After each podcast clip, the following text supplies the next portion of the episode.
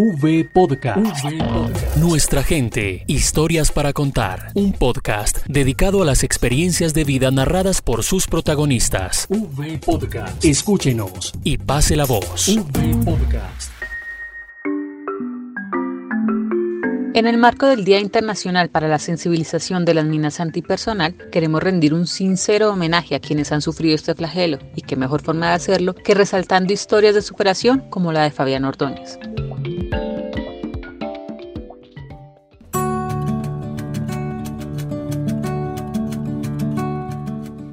San Vicente del Caguán ha dado hombres y mujeres valerosos, y así como el blanco de su bandera, que es emblema de paz y armonía, Fabián decidió vivir sin enfrentamientos ni conflictos y ayudar a quienes como él atravesaron por esta realidad.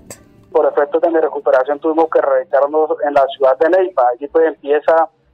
una ardua tarea de poder, digamos, volver a reconstruir mi vida. Y dio pues la casualidad que anteriormente de que me pasara el accidente aquí en la zona habían, o sea, otro resto de personas que habían sufrido accidentes con mina antipersonal que se encontraban aquí en la ciudad de y pues ya como tal nosotros aquí empezamos a ejercer como ese derecho de organizarnos para poder, digamos, incidir ante las agentes gubernamentales y diferentes instancias para poder decidir pues, la reclamación de mis derechos. Y fue como de nuestro derecho, digamos, colectivo como organización y fue como empezamos, digamos, otra etapa de nuestra vida, pues ya más que todo a recuperarnos y estar, digamos, mezclando como ese liderazgo en medio de la recuperación física que teníamos que estar nosotros, digamos, para poder ir a los, los temas de rehabilitación y otros procesos que fueron, digamos, otro tipo de actividades que nos tocó realizar aquí ya en el departamento del Huila. Fabián se refiere a un día de octubre de 2010, cuando tenía 17 años y pisa el campo minado en el que se había convertido la zona alrededor de la iglesia de Guayabal. Fueron dos meses de cuidados intensivos que lo llevaron a una recuperación lenta pero esperanzadora. Yo decía, digamos, allí en esta inspección que he reseñado con mi madre y mis otros hermanos, nosotros nos dedicábamos pues a estudiar en el tema educativo, a poder terminar el bachiller, pues porque ese era como el sueño de todos los jóvenes que residíamos en esa zona, teniendo en cuenta que nosotros estábamos inmersos en un conflicto donde la, ambas partes estaban, digamos, observando la juventud, las personas que iban pues surgiendo de terminar su bachiller, pues más específicamente los grupos armados, la FARC,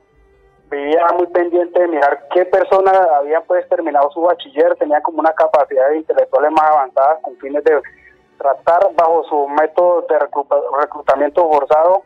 esto ponerle las tentativas a las personas de poder que ellos cayeran, digamos, independientemente que en este lugar no se daban oportunidades de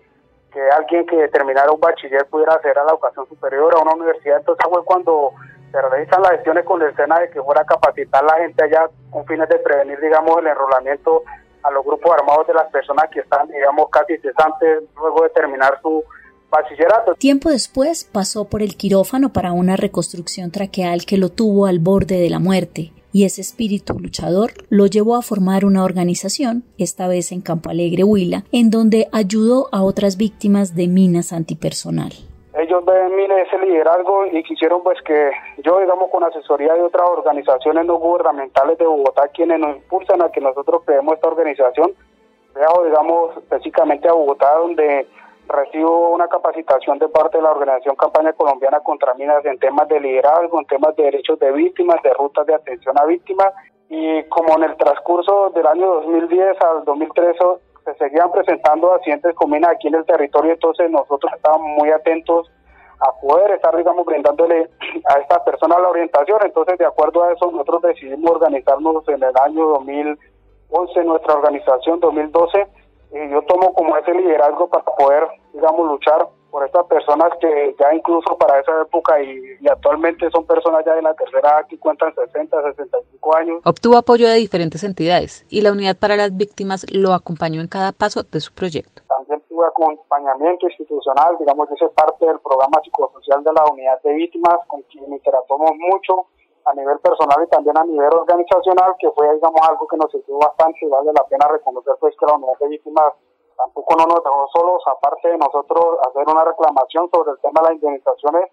tuvimos pues esa oportunidad de participar de ese proyecto que se llamaba en ese tiempo el, el PACIBE, Programa de Atención Psicosocial a Víctimas del Conflicto, que fue algo que también nos ayudó a fortalecernos más moralmente y psicológicamente como persona y así mismo instruirnos un poco más sobre liderazgo. Inicialmente cuando nosotros organizamos esta organización la llamamos como Asociación de Víctimas de Mina Antipersonal del Departamento del Huila, ya trascendentalmente con los hechos que se han dado a nivel nacional, como fue la firma del acuerdo de paz, nosotros decidimos en el año 2017 ya modificar pues el lenguaje de nuestra organización empezando a transformarla como Asociación Huilense de Sobrevivientes de Mina Antipersonal, que es como lo llamamos actualmente, estamos conformados con alrededor de 23 personas, 10 personas de las que hace 4 o 5 años se han dispersado, nosotros mantenemos contacto permanente con ellos pero que en sí cuando nos reunimos hemos tenido, digamos, la oportunidad de asentar alrededor de 23 personas sobrevivientes de MINAC, dispersas en los diferentes municipios del departamento de Huila. Recibió apoyos nacionales e internacionales y en 2019 participó en la Conferencia Mundial sobre Asistencia a Víctimas de Mina Antipersonal y Discapacidad en Amán, Jordania. Cuando se celebran los 20 años del Tratado de Ottawa, la señora Michelle Bachelet, la la defensora de derechos humanos que en ese momento está, ellos me piden que yo desde Colombia incentive y le dé, digamos, un saludo a ellos, a los estados partes que estaban reunidos para esa época, con fines de que yo desde mi país agradeciera pues a los estados partes enviar un mensaje con un contenido libre. Yo realizo, digamos, el envío de un mensaje a los estados partes de decirles que en Colombia estamos pasando un momento trascendental de un terminado humanitario que estaba permitiendo mitigar diferentes víctimas de mina antipersonal y que los invitaba a que siguieran luchando por un libre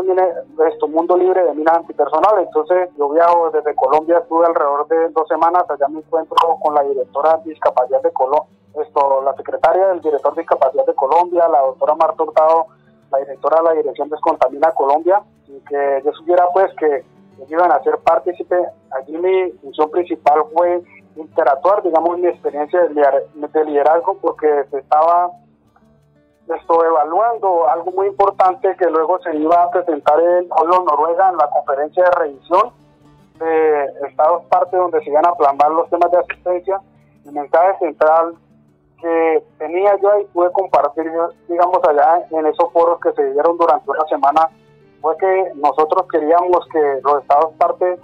nos vieran a nosotros como unas personas que teníamos las capacidades de aportar, digamos, a la construcción de la asistencia integral a víctimas de mina antipersonal en cualquier parte del mundo. Mi mensaje principal fue decirle a ellos que no queríamos que nos vieran solamente como focos de asistencia, sino que desde nuestra experiencia como sobreviviente nosotros podíamos aportar. Una vez termine la emergencia sanitaria, trabajará con el gobierno para implementar acompañamiento y asistencia integral a víctimas de minas antipersonal. Por eso, sigue soñando. Bueno, mi gran sueño, nosotros hayamos hecho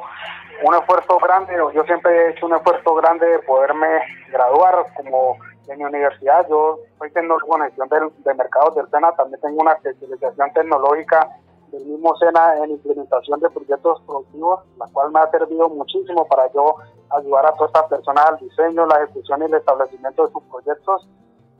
En el momento me encuentro, digamos, en la posibilidad de poder estudiar. Yo no he podido estudiar, muchas veces lo he intentado. He llegado a la universidad hasta poder obtener mi cupo en la universidad pública, tanto privada, pero siempre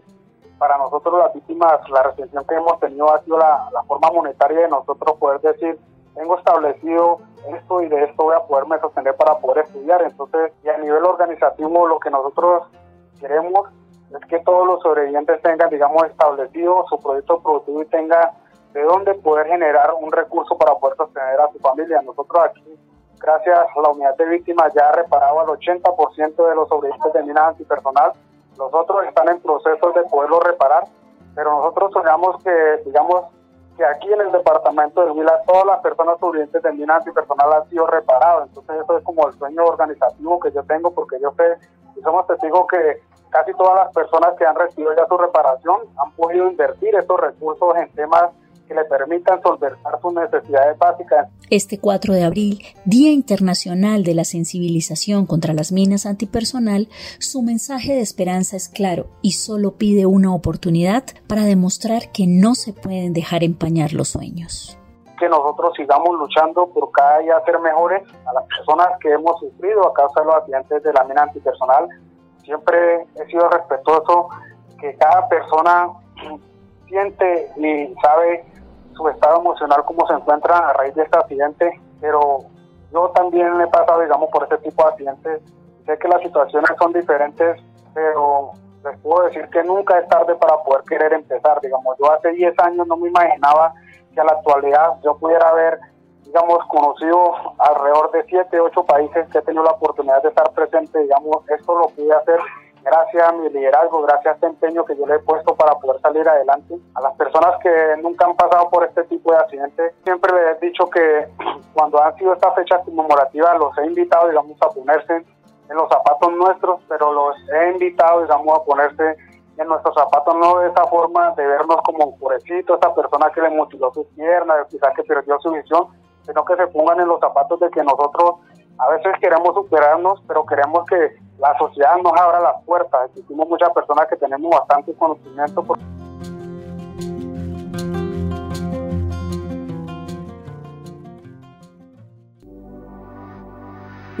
Podcast. Nuestra gente, historias para contar. Podcast. Unidos por las víctimas.